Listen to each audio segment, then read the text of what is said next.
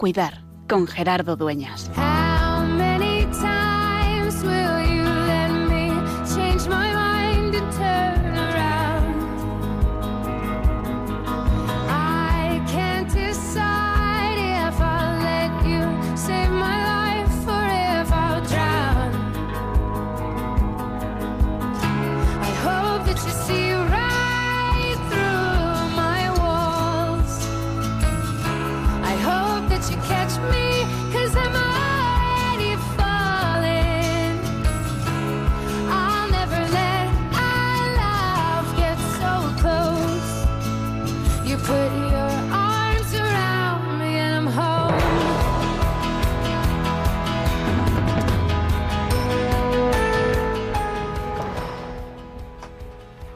Recta final del curso nos pone en anticipado modo vacaciones o en caer en la cuenta que necesitamos también parar, que nuestra vida pues no somos superhéroes.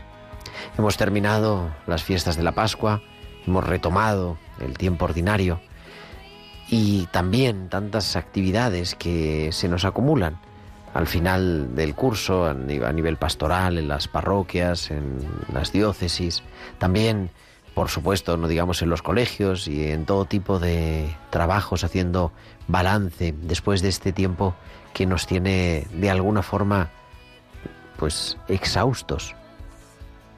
Y nos recordamos que necesitamos poner a Dios en el centro de la vida. A mí, de manera especial, me gusta este tiempo de lo cotidiano, como dicen en italiano, al tiempo ordinario. El descubrir que Dios acompaña en nuestro día a día, en esos días de los que no nos acordamos. Son pocos los días en el que a lo largo de nuestra vida recordamos que pasó esto, que sucedió aquello.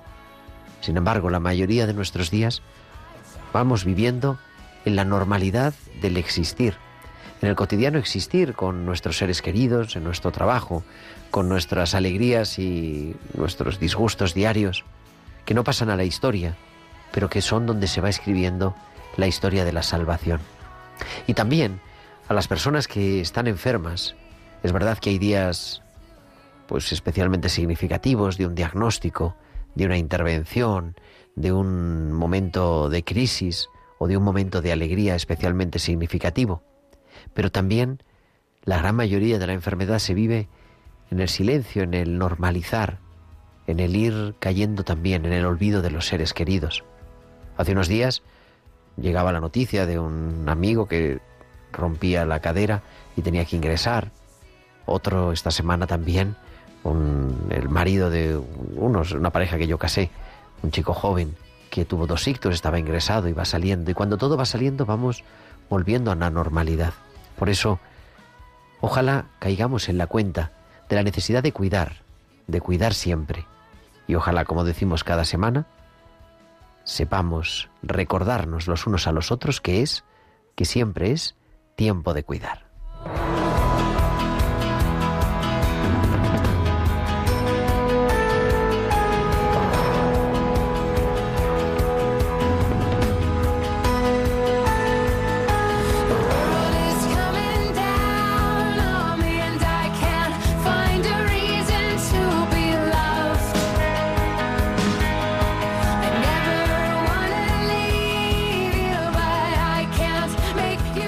Buenas tardes, queridos amigos de Radio María. Son las 8 y 5, las 7 y 5 en Canarias y comenzamos en directo desde los estudios centrales de Radio María en Madrid esta nueva edición de Tiempo de Cuidar, el programa de Pastoral de la Salud de Radio María, en la edición número 187. 187 martes acompañándote de 8 a 9 de la, tar- de la tarde, de 7 a 8 en Canarias, en el programa de Pastoral de la Salud de Radio María y con un equipo estupendo hoy al otro lado del cristal y manejando todos los botones para que nos puedas estar escuchando en tu casa, en el coche, a través de la aplicación de internet o como sea, está Mónica Martínez. Mónica, muy buenas tardes. Muy buenas tardes, porque en verano, como hace tanta luz, es tardes. Eh, son tardes, sí, sí, ya, ya me he acostumbrado, me ha costado unos cuantos programas, pero ya he caído en la cuenta que es de día completamente y de hecho que tenemos 39 grados en el exterior de los estudios. En un día, este 14 de junio, en el que también recibíamos la noticia ayer de que moría la hermana de la sobrina de Sor, de Sor Lucía, la vidente de Fátima, y hoy también, que hace un momento yo me acabo de enterar que ha fallecido pues el obispo emérito de España, que era Monseñor Don Gavino Díaz Merchán, arzobispo emérito de Oviedo, que a los 96 años ha fallecido esta mañana en la residencia sacerdotal de Oviedo, donde vivía pues ya desde hace, yo creo casi 20 años, creo recordar. Y para, bueno, muchas más cosas de actualidad, pero bueno, estas dos cosas que era bonito también recordar. ¿De qué vamos a hablar hoy en este programa de este 14 de junio? Pues vamos a hablar de investigación, vamos a hablar de la importancia que tiene estos que dicen un ensayo, un estudio clínico, a una persona que le han metido en un ensayo para ver, probar este medicamento, o a tal persona que está incorporada, pues vamos a ver qué quiere decir eso. Y eso, ¿qué tiene que ver con los demás? Y qué es, qué significa, qué problemas tiene. Vamos a hablar con pues con un gran experto y luego lo comentaremos también en nuestra tertulia y como siempre muchas más cosas, nuestros hospitales con alma, las pinceladas bíblicas, eh, C de arte, esta sección de arte tan bonita que tenemos cada mes, el segundo el segundo martes de cada mes y muchas más cosas. Y como siempre esperamos también vuestros comentarios en nuestro correo electrónico tiempo de cuidar arroba radiomaria.es, tiempo de cuidar arroba radiomaria.es y también en las redes sociales, en Facebook somos Radio María España y en Twitter arroba Radio María podéis publicar vuestros comentarios con el hashtag almohadilla tiempo de cuidar. Y además, durante la emisión del programa, nos podéis enviar también vuestros mensajes a nuestro número de directo, a nuestro número de WhatsApp del estudio, al 668-594-383. Al 668-594-383. Pues estamos ya todo preparado, 8 y 8, viajamos hasta San Sebastián porque ahí nos espera, como cada semana, Valcisa con sus hospitales, con alma.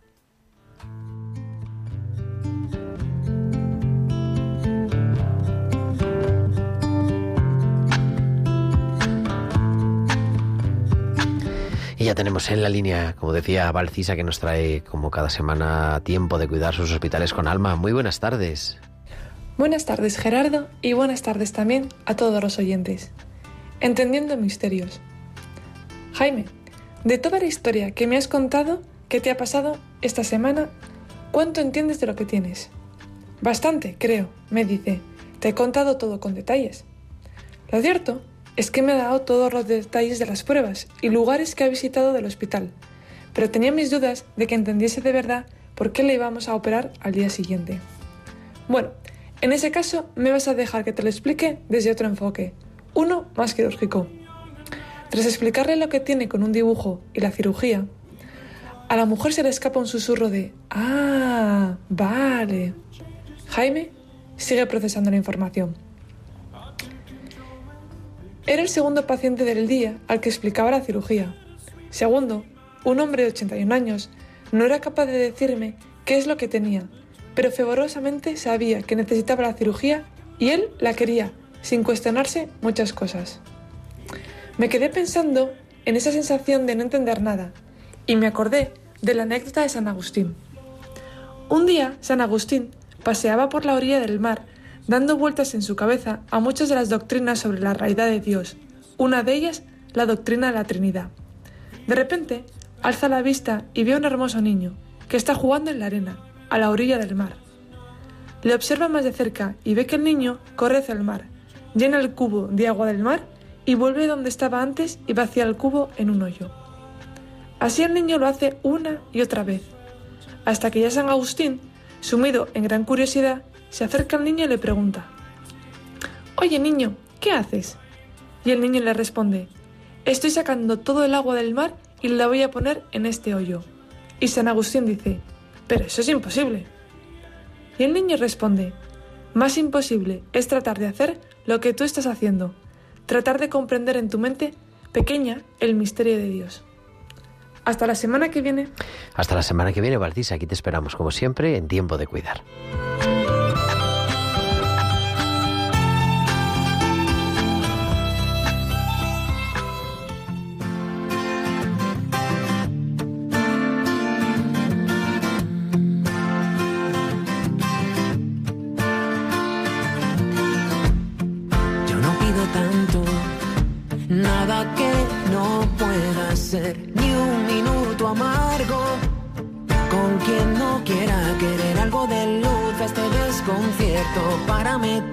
Al pedir me pierdo y luego ya no vuelo bien. Dejaré mi puerta bien abierta para cuando quieras volver. Cuídate que el frío siempre acierta y si algo no marcha bien, para ti encontraré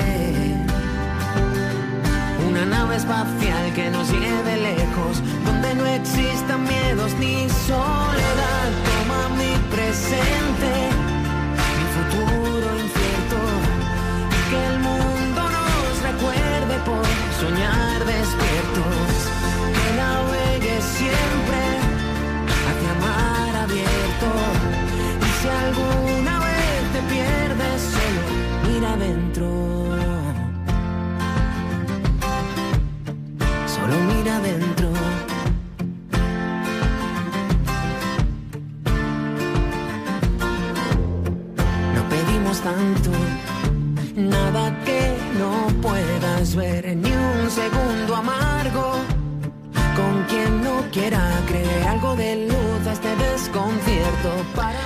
Maldita Nerea sonando en tiempo de cuidar. Mira adentro, que nos lo prepara siempre Bárbara Román, nuestra productora musical, que nos lo he dicho al principio, y la productora del programa, Tibisay López, que luego me echan a mí la bronca también, claro, porque dicen, es que como trabajamos detrás del micrófono, pues no salen, no quieren hablar además, pero en fin, o algún día hablaremos con ellas cuando hagamos el 25 aniversario enseguida, en unos, en unos años.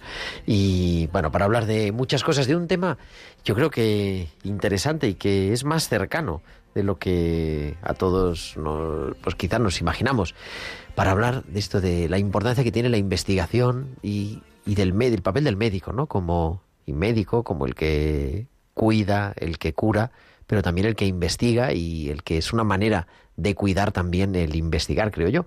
Para hablar de ello tenemos un invitado excepcional que es el doctor Rafael del Río Villegas, jefe de la unidad de neurofisiología y trastornos del sueño del Grupo Vitas y también presidente de la Comisión Deontológica del Colegio Oficial de Médicos de Madrid. Rafa, muy buenas tardes Hola, buenas tardes, Gerardo, encantado. y gracias por atender la llamada de Radio María de Tiempo de Cuidar. Decía yo que es, es una manera también de cuidar el investigar, ¿no? Mm, regulín, regulín, Eh, regulín y es- eh, te, te salto ahí directamente un poco, te lo contradigo un poco. Venga, venga, vamos allá. Porque, precisamente porque esa es la confusión eh, que típicamente eh, tienen los pacientes y que hay que aclarar. Hay que aclarar. O sea, realmente, eh, por supuesto que la investigación puede ser tarea también de los profesionales sanitarios. Eh, se podría decir un poco también que es nuestra obligación sacarla adelante y, y tenemos muchas ilusiones puestas en ello. eh, de- nos apoyamos en, en ella, ¿no? Para, para luego poder ofrecer las terapias o los procesos diagnósticos. Pero, eh, pero hay que distinguirla siempre muy claramente de lo que es cuidar a los pacientes, que es otra cosa. Claro, es que tenemos la idea, ¿no? Lo he escuchado, yo, yo ha sido además, a cuento de eso lo hablábamos eh, antes fuera de micrófono. Claro, cuando a una persona le dicen, es que te vamos a incluir en un ensayo clínico de, fin, de lo que sea, dependiendo del tipo de enfermedad. ¿Eso es bueno, malo, indiferente, regular? Hay que echarse a temblar porque es una enfermedad muy grave. Pero por otro lado, mm, claro, es necesario. Si no hay ensayos clínicos no podemos avanzar también en el conocimiento, ¿no? Vamos a hacer un poquito de, de orden en esto, Rafa. Claro, o sea, los estudios son totalmente necesarios. En esta época moderna de la ciencia no podemos basarnos en nuestras apreciaciones o en nuestras observaciones así común, comunes, sino que aplicamos un método científico para que la medicina pueda avanzar. gracias a eso vamos a toda velocidad y la sociedad y todos los pacientes pues nos vamos beneficiando de esos avances. El ensayo clínico es una herramienta de este tipo que permite a la ciencia eh, adquirir conocimientos que, que, son, que son categóricos, que son, que son de fiar. Eh, lo que pasa es, y, pero vamos, que tú estés en un ensayo clínico o que te lo ofrezcan, no es un signo de gravedad de tu enfermedad, sino que es un signo de que estás en un terreno en el que eh, no se saben cosas y se quiere seguir avanzando en ese conocimiento. Con lo cual, es eh, a mí una cosa que te he escuchado decir y por eso quería también que estuvieras aquí. Es decir, el estar en el ensayo clínico es una contribución a futuro, no primariamente para el paciente que está sometido, ¿no? sino más bien una contribución a la, a la, ciencia. Y eso hay que tenerlo muy claro a la hora de aceptar. Exacto. Eh, tú participas en un, en un ensayo clínico o en los estudios de investigación en general con los propósitos que ellos mismos tienen, que son eh, avanzar en el conocimiento. ¿Por qué eso lo hace un paciente? Eh, lo hace normalmente pues porque él también es sensible, él, es sensible a, la cuestión de avanzar y él también quiere poner su granito de arena o, o, se da cuenta ¿no? de, que, de que o avanzamos o, morimos. ¿no?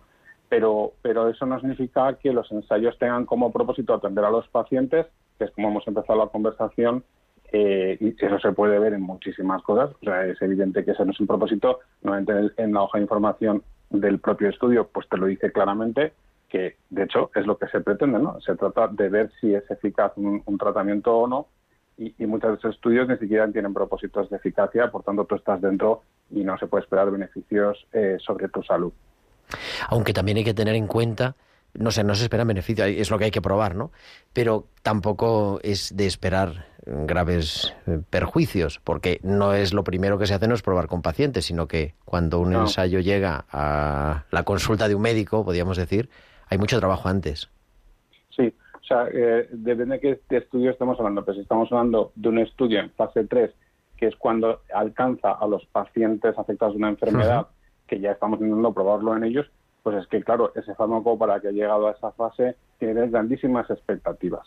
O sea, tenemos grandes expectativas sobre él en términos de, eficacia y en términos de, poco riesgo, porque si no, no hubiera llegado ahí. O sea, mm, todo, el proceso previo, como tú dices, ha sido para, para eso, ¿no? Para, para quedarnos solo con las moléculas que, tienen buena pinta, ¿no? Que, que, vamos por buen camino. Pero, insisto, una vez más, eso no significa que me vaya a ser eficaz a mí, ¿no? Porque los diseños de los estudios eh, pues muchas veces tienes rama placebo, entonces no te dan a ti ningún medicamento, o luego estás seis meses y luego el, estudio acaba y tampoco te lo van a dar. Entonces, eh, o sea, de verdad, no, no ese es el enfoque del estudio, pero sí es verdad que normalmente pues los fármacos que, que, que, se están probando en fase 3 son fármacos con muy buenas expectativas. Y, de hecho se ve pues que por, por causa de efectos secundarios se cierran pocos estudios, claro, eh, porque son ya efectos menores. Eh, pero bueno, también los hay, también los hay. Hace poco participó yo en un ensayo que se ha detenido en todo el mundo y la molécula pues se ha retirado de, de estudio, claro. fase 3 porque hay fase 1, fase 2, ¿no? claro, o sea, las fase 1, eh, eh, bueno, tenemos fases en animales, luego tenemos fases en sujetos sanos, sujetos sanos en los que se prueban cosas nuevamente de seguridad, no de eficacia, o de, por ejemplo, de cómo se distribuye el fármaco en el organismo, cómo se excreta, cosas así. Y luego ya los estudios fase 2 son más piloto de sobre a veces ya sobre pacientes o sobre una población similar, eh, pequeños grupos. Entonces ese tipo de estudios eh, son mucho más exigentes. Normalmente para los pacientes te hacen miles de cosas y, y solo pues está reservado para pacientes muy comprometidos, como digo, no, o sea que igual están detrás no de sacar adelante eh, igual son de la asociación de la enfermedad o son gente que, está muy metida. Y, pero los fase 3 es un poco lo más popular, que es cuando pues en las enfermedades crónicas llega ya el fármaco a un ámbito hospitalario en un número grande de pacientes ya en todo el mundo, ¿no? Igual hay 200, igual hay 400, depende la, la prevalencia de la enfermedad. Digo que eso es muy interesante, que no es que tu médico está haciendo allí una prueba en el laboratorio, sino que es una cosa en muchos lugares a la vez y, en fin, para, además me imagino, ¿no? Para que tenga, eh, para que se pueda constatar a nivel internacional, no con una población determinada que pueda estar sometida a unas variables más pequeñas. Claro, estamos hablando desde el principio, ¿no? De que el método actual para que la medicina sea de fiar que es un método científico, eh, intenta librarse de todos los sesgos posibles. Esta investigación a lo grande está reservada, en caso de, los fármacos, normalmente a los grandes laboratorios. Y, por ejemplo, uno de los elementos de los diseños para garantizar eh, pues, eh, que, que los resultados sean fiables pues es que sean multicéntricos, que estén localizados en diferentes lugares del mundo y eso nos da mucha fiabilidad, nos, nos, quita sesgos. También es verdad que tiene otros efectos porque porque luego también eh, sus horizontes de comercialización son internacionales y entonces ya luego sientan las bases, ¿no? Porque esos pacientes, sea, hay, diferentes razones por las cuales son plurinacionales, pero vamos, también es porque otra razón es que eh, se buscan los centros que tengan mayor empuje investigador, que tengan unos grupos más consolidados y esos tampoco proliferan por doquier. O sea, tendrás unos cuantos en cada país y son a, por los que van. Entonces, vamos a ponernos en los dos lados de la mesa de la consulta, podríamos decir. Vamos a ponernos en el paciente, la persona que nos está escuchando, que tiene lo que sea, ¿no? Cualquier enfermedad, decías, una enfermedad crónica, lo podemos circunscribir ahí.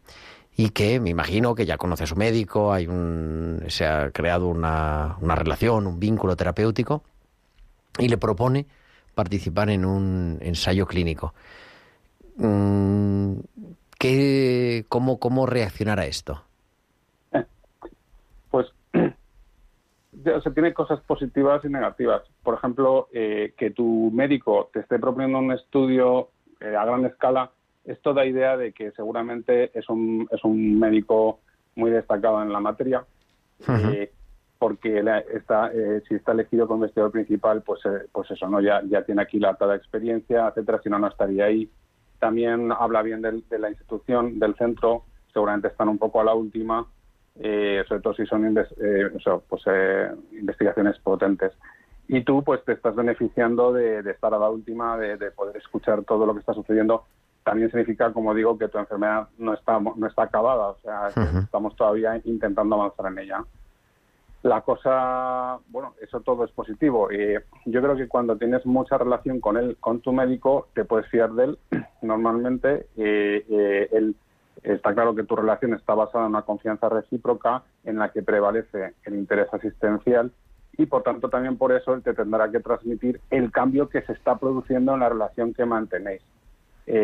Y ese es el cambio que a veces cuesta dar cuando hay mucha confianza, porque el paciente a veces no, se no termina de percibir el cambio que se acaba de producir eh, de itinerario. ¿no? Acabas de entrar en un camino nuevo en el que las obligaciones del médico transcienden, o sea, van, o sea, conviven, conviven ya no solamente con tu interés eh, clínico, sino también con otros investigadores y eso tú lo tienes que estar comprendiendo. Creo que eso es un riesgo si hay mucha confianza eh, que no te des cuenta y, que es un, es un, riesgo en el que no caes cuando tú apareces en un centro totalmente investigador, el médico no le conoces de nada y entonces ya te das cuenta pues que es investigación pura y dura, como pasa, por ejemplo, en los en los, en los estudios en sujetos sanos, ¿no? que la gente se acerca voluntaria y entonces es evidente que estoy en, investigación. ¿no? Pero si tienes mucha relación con tu médico, puedes, puedes prestarse a cierta confusión. Aunque también, claro, hay que mantener esa confianza, ¿no? De que, hombre, en fin, el médico pues está pensando que puede ser un buen candidato y, evidentemente que también te va a cuidar en la parte asistencial, prioritariamente, que como decías. Sí, el, el médico en esta trama de la investigación tiene unas obligaciones especiales contigo. O sea, le siguen quedando obligaciones especiales contigo.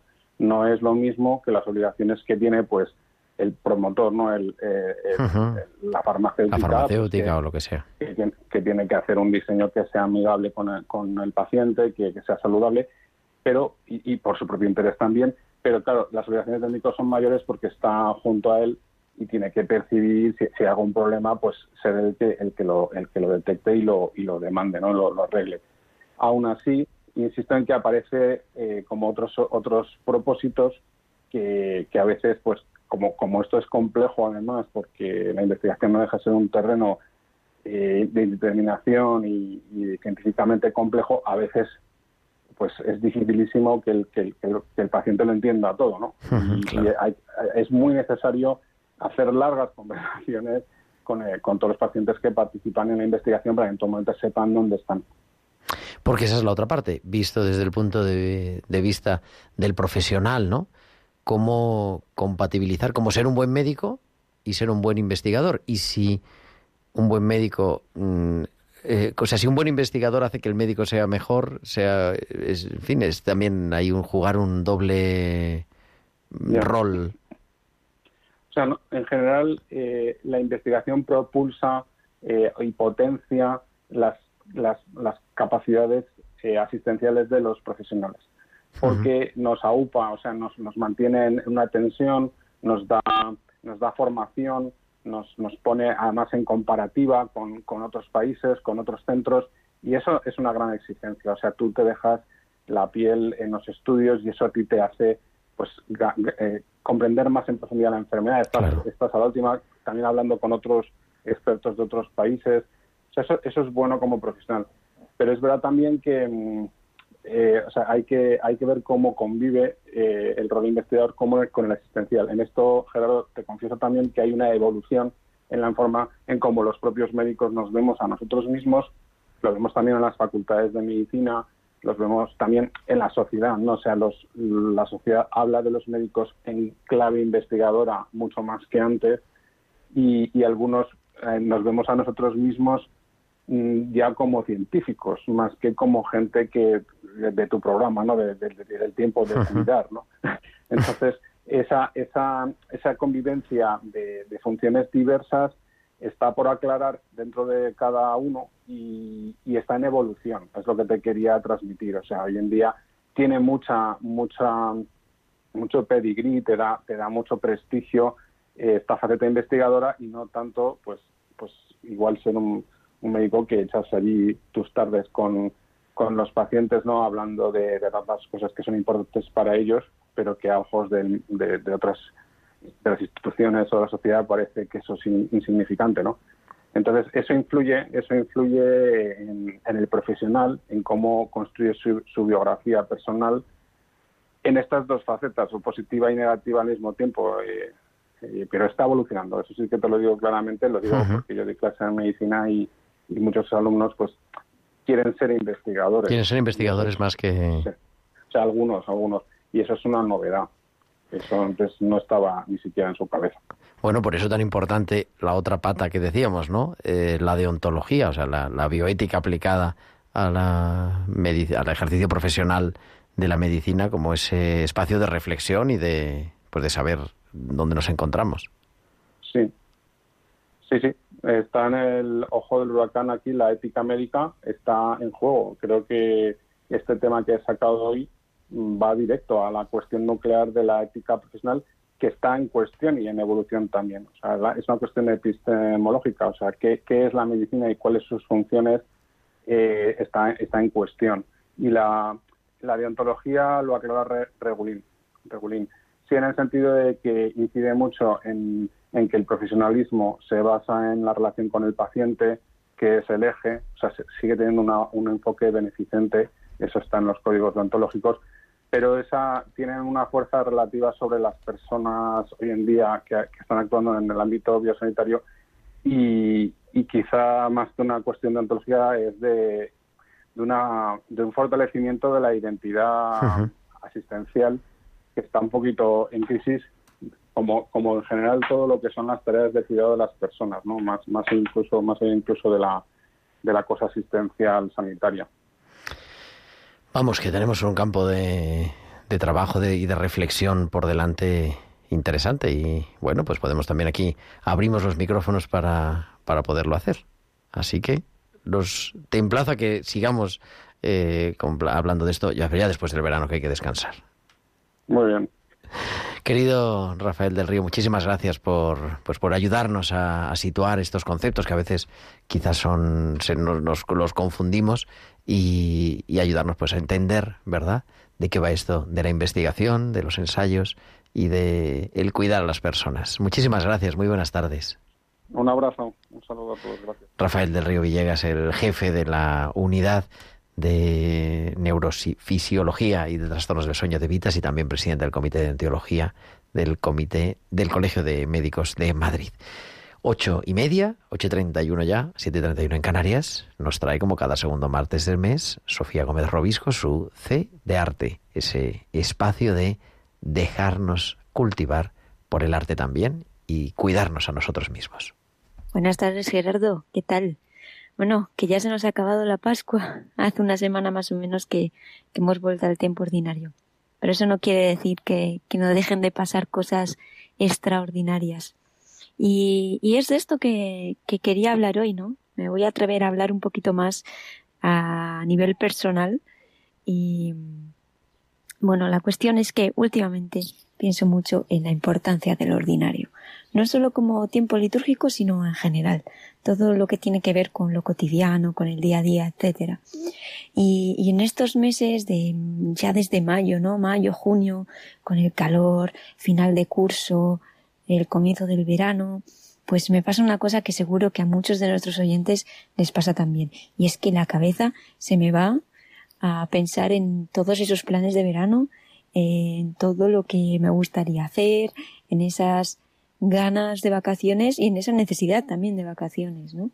Todos esos planes súper prometedores y, y bueno, pues entre esas ganas de hacer cosas, el cansancio acumulado, eh, me pasa una cosa y es que tiendo a dejar de lado el presente, la rutina y de, deseando que, que, pase lo más rápido posible, ¿no?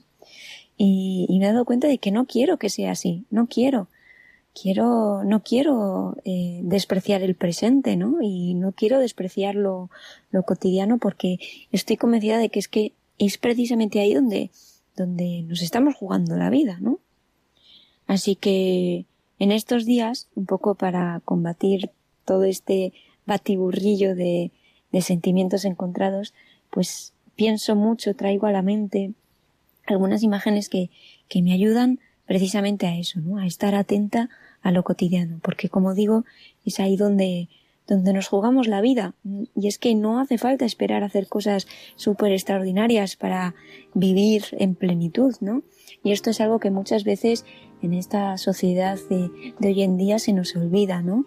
Con esa publicidad exagerada por ciertas, eh, ciertas concepciones de lo que es el éxito, de lo que es la libertad, etcétera. A veces eh, despreciamos, hay una tendencia a despreciar esa cotidianidad. Y bueno, pues esas escenas en las que pienso mucho son las que representan la vocación o la llamada de los apóstoles, que generalmente aparecen siempre representados realizando su trabajo diario. Y es que es ahí donde llega Jesús y les llama. Y por, por ilustrar esto con algunas imágenes concretas, pues pienso, por ejemplo, en la vocación de San Mateo de Caravaggio o en la vocación de Pedro y Andrés de, de Ducho. Así que, bueno, pues mi invitación para, para este mes es que miremos nuestra cotidianidad con los mismos ojos de asombro con los que miramos una obra de arte. Pues muchísimas gracias, Sofía, como siempre, y nos veremos, bueno, nos escuchamos, mejor dicho, ya en septiembre con esta preciosa sección C de arte en tiempo de cuidar.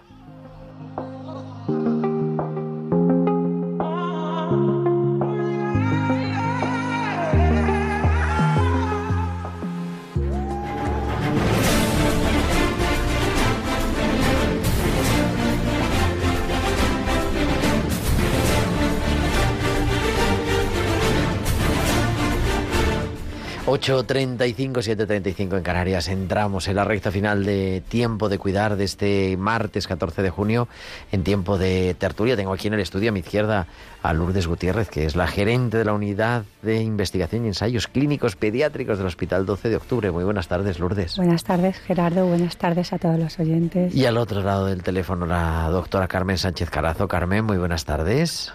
Buenas tardes. Gerardo. Y el doctor Miguel Ángel María, buenas tardes. Muy buenas tardes, ¿cómo estamos?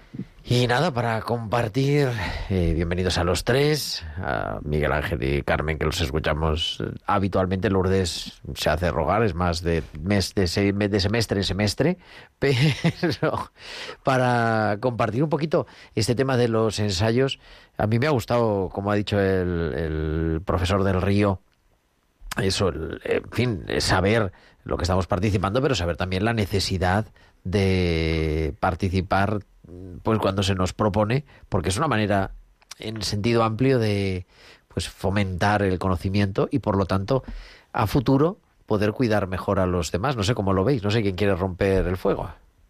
Lourdes. Lourdes quiere hablar. Efectivamente, Porque como viene poco, quiere hablar mucho.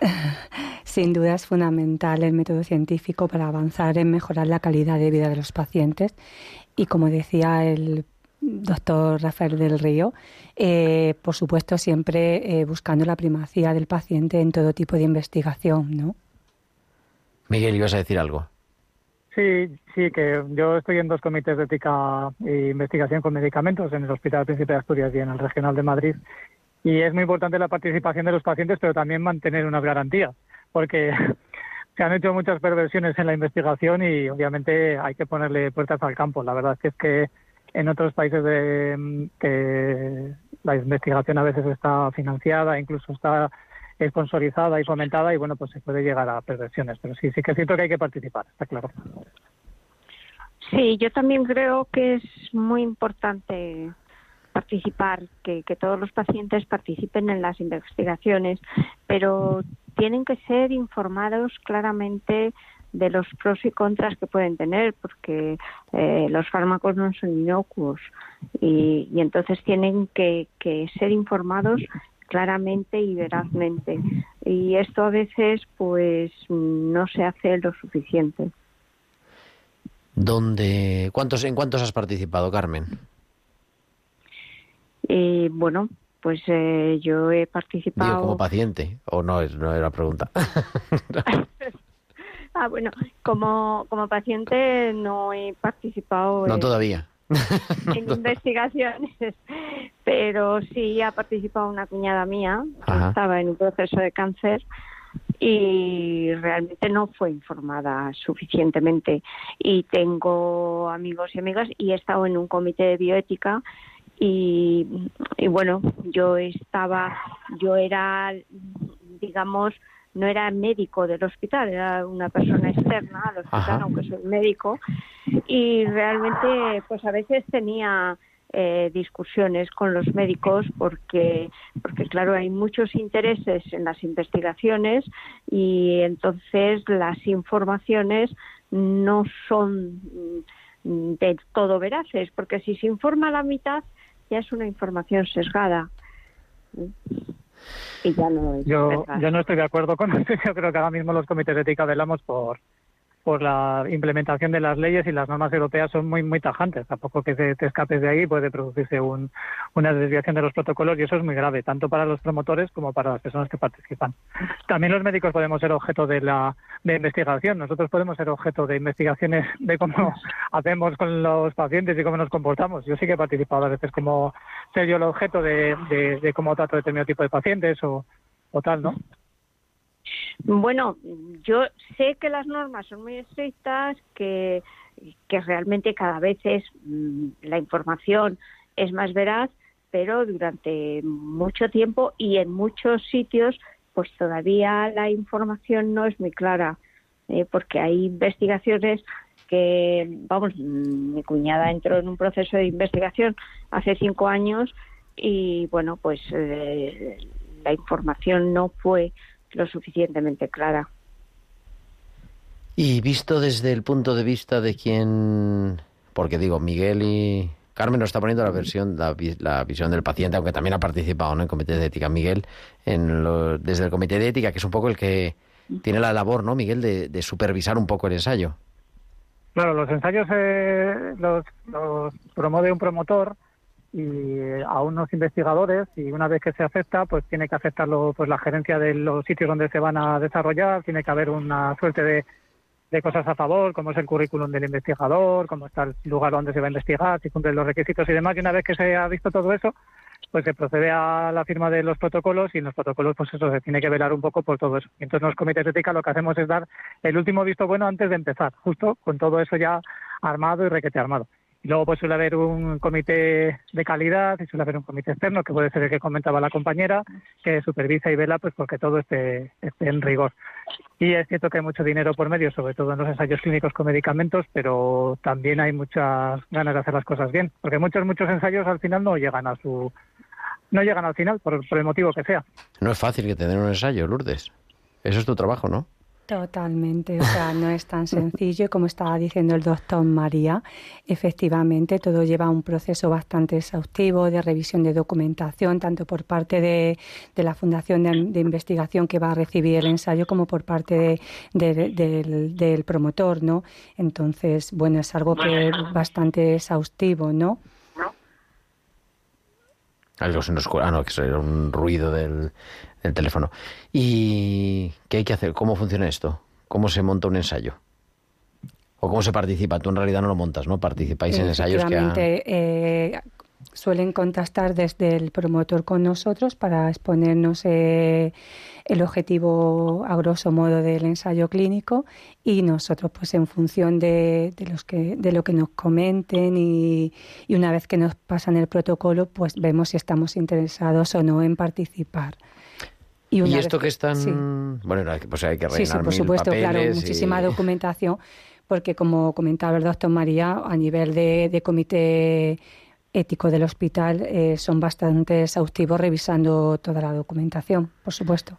Pero no se queda ahí, porque yo, cuando comentábamos antes, luego hay cosas que bajan directamente a la práctica clínica, me decías, de las, el tema del COVID, por ejemplo, ¿no? De un, de un ensayo que habéis participado. Sí, sí, por supuesto, pero previamente, sí. Bueno, todo eso demás, pero para, claro, hay que claro, sí, sí, una, que una vez que estamos activados en el ensayo clínico, por supuesto que, que ya empezamos con la práctica en el paciente, ¿no? Y lo que comentábamos era este, este ensayo que nosotros hicimos en el 12 de octubre en la unidad de infecciosas pediátricas, eh, que estuvimos probando la medicación de Remdesivir en aquellos pacientes eh, con COVID-19 positivo, que estaban bastante graves y bueno, obtuvimos en aquel momento unos resultados bastante buenos, ¿no? Que superaban, por supuesto, a, lo, a, los riesgos que todo paciente se, se compromete cuando participa en un ensayo clínico. O sea que digo que es que no es una cosa que se queda etérea en el mundo de las ideas, sino que después. No, no, totalmente es fehaciente y se lleva a la práctica, por supuesto. Bueno, otra cosa. Ah, perdón, perdón, Miguel, sí, sí. Antes de cambiar de tema.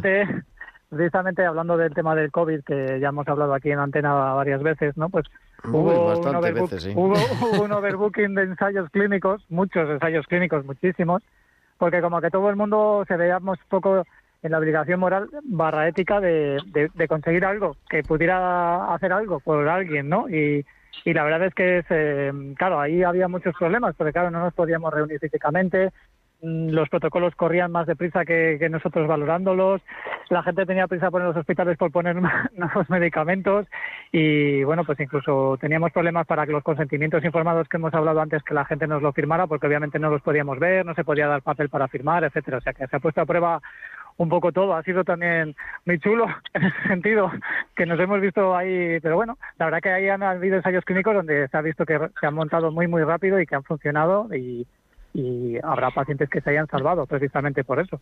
Total, que es un tema, bueno, interesante para tener sí. cuidado también, como decía Carmen.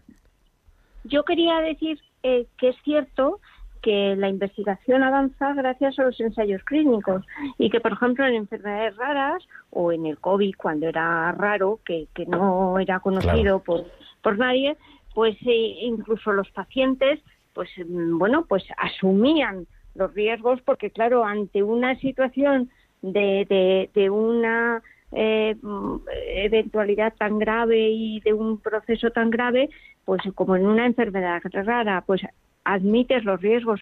Y eso no, no es que esté mal. Yo lo que quiero decir que hay que informar bien y el paciente, bueno, pues libremente asume riesgos o dice, bueno, pues eh, yo voy a intentar mejorar y asumo cualquier riesgo, ¿no?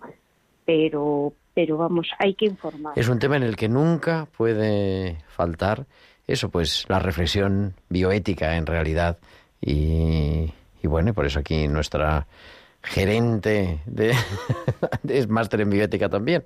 Y bueno, y nos, en fin, o sea que estamos aquí metidos todos en este que no todo lo que se puede hacer se debe hacer, ¿no? Y ese es el principio fundamental.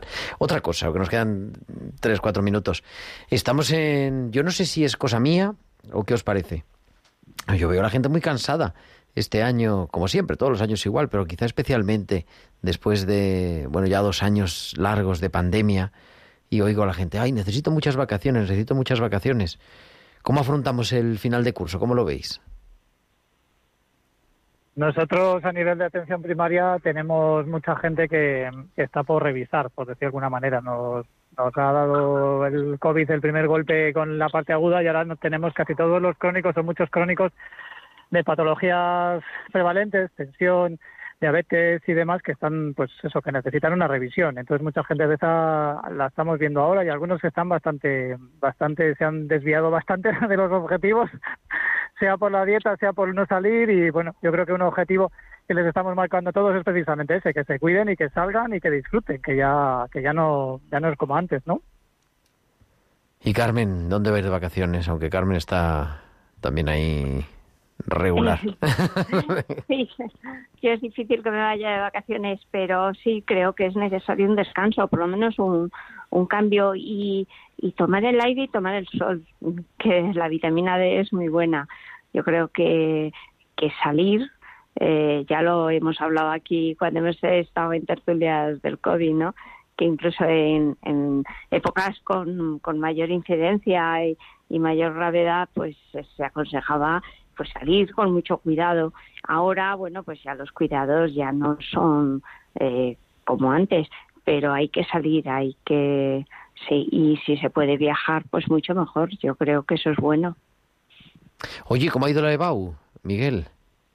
Bien, dijimos bien. otro día. bueno, no, no hay notas, ¿no? No, porque estamos no, no las contentos. notas. El día 16, el día 16 la tenemos. las Pasado notas, mañana, sí, sí. bueno, entonces Pasado ya- mañana, pasado mañana. Sí, sí, sí, sí. sí, sí. Es que dijimos, está haciendo la, la EBAU tu hijo y, habíamos- y ahora... También el de segundo de medicina que está acabando, vamos, ha acabado bastante bien, con muy buenas notas, así que también contentos, sí, sí. Madre mía, o sea que sigue la saga. Sí, en este caso sí. A Lourdes no le gusta el sol. Bueno, Lourdes es del sur y por supuesto que adora el sol. Pero también con, por- con precaución, que no nos por digan. supuesto, siempre con Hay protección. que ponerse cuánta protección. 50. Toda la que- 50 veces o 50 de factor. Factor 50. Pero bueno, yo creo que es interesante también, ¿verdad? El, el- esa necesidad de, de volver a, a la normalidad de las vacaciones, de volver a salir, digo, de manera sencilla, un poco como decía Carmen, ¿no? Pero a lo mejor el cambiar de actividad, el mm, vivir con más conciencia, el poner a Dios un poquito más en el centro del día a día, que a veces con las prisas es complicado. Sí, es cambiar, cambiar de actividad, pero no dejar la parte profunda. Me ha gustado mucho lo que las palabras que ha dicho Sofía, ¿no? De, vivir el presente. Yo creo que es muy importante el que vivamos el, ahora, el presente, porque realmente eso es lo que lo que vivimos. Lo otro, mm, el futuro será o no será. Podemos imaginar eso es un poco, bueno, pues imaginaciones, ¿no? Y el pasado pasó. El vivir el presente, disfrutar del presente del hoy, yo creo que es lo más importante de todo. Me ha gustado mucho lo que ha estado diciendo Sofía. Y además eso estamos en el, teológicamente, en el hoy de Dios. Efectivamente, Sí. Dios se nos manifiesta en el hoy, gracias a la, hombre, gracias a la historia.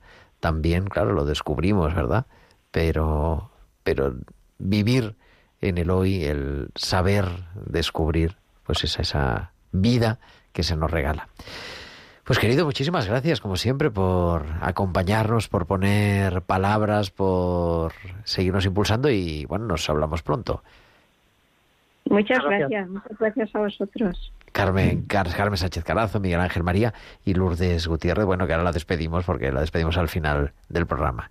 Y ahora, como cada semana, nuestra biblista de cabecera, la doctora Inmaculada Rodríguez Torné, nos trae sus pinceladas bíblicas que escuchamos siempre aquí en Tiempo de Cuidar.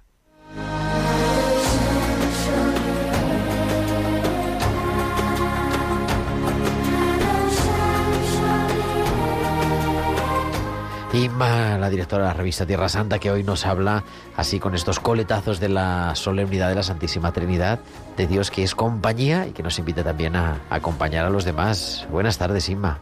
Buenas tardes, querido Gerardo y queridos amigos de Tiempo de Cuidar. Hoy, en nuestra mini sección, quiero profundizar en la fiesta que celebramos el domingo, la Santísima Trinidad. creo que es uno de los dogmas cristianos más potentes, que Dios es compañía. La palabra compañero deriva del latín cum panis, porque el compañero es aquel o aquella con quien compartimos el pan. En la fiesta de la Trinidad celebramos que nuestro Dios es Padre, Hijo y Espíritu Santo, y que no le va la soledad. A él le gustan las palabras con el prefijo con, la compañía, la comunicación, la comunidad, los verbos compartir, convivir. En nuestro programa hablamos muchas veces de los enfermos, los mayores, los que se sienten solos, los que están tristes porque están pasando por un duelo, una mala racha o una depresión. Los cristianos tendríamos que tomarnos más en serio el pasaje de Mateo 25, aquel donde Jesús dice que al final de los tiempos, Él mismo nos premiará o castigará de acuerdo a su consigna. Estuve enfermo y me visitasteis. O como dice San Juan de la Cruz, al atardecer de la vida nos examinarán del amor. Dar nuestro tiempo y cariño a los enfermos a los mayores, a los que se sienten tristes y solos, es también ser como nuestro Dios, compañía. El filósofo ateo Jean-Paul Sartre dijo en una de sus obras de teatro, se titula Puerta Cerrada, la famosa frase, el infierno son los otros.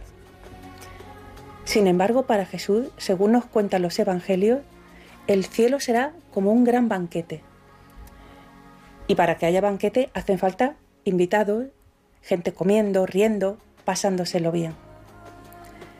Es que el infierno para los cristianos será más bien la ausencia de otros, el egoísmo como el peor de los castigos que podemos darnos. La soledad no querida es contraria a Dios, a su esencia de amor expansivo. Las relaciones, hablar, abrir nuestro corazón, compartir y transmitir lo mejor que somos cada uno es la mejor medicina para el cuerpo y para el alma, que bien lo saben los médicos. Y hablando de cum panis, de compartir el pan, esta semana celebraremos la fiesta del Corpus Christi, la fiesta del amor de Jesús que se quedó en el pan partido, repartido y compartido, y en el vino de la fiesta y también del cáliz de la agonía de Gesemaní. Cuántos con, cuánto amor y cuánta compañía para agradecer y para vivir. Pues hasta la semana que viene, amigo. Pues hasta la semana que viene, Inma. Inmaculado Rodríguez Torné, que cada semana nos trae sus pinceladas bíblicas aquí, en Tiempo de Cuidar en Radio María.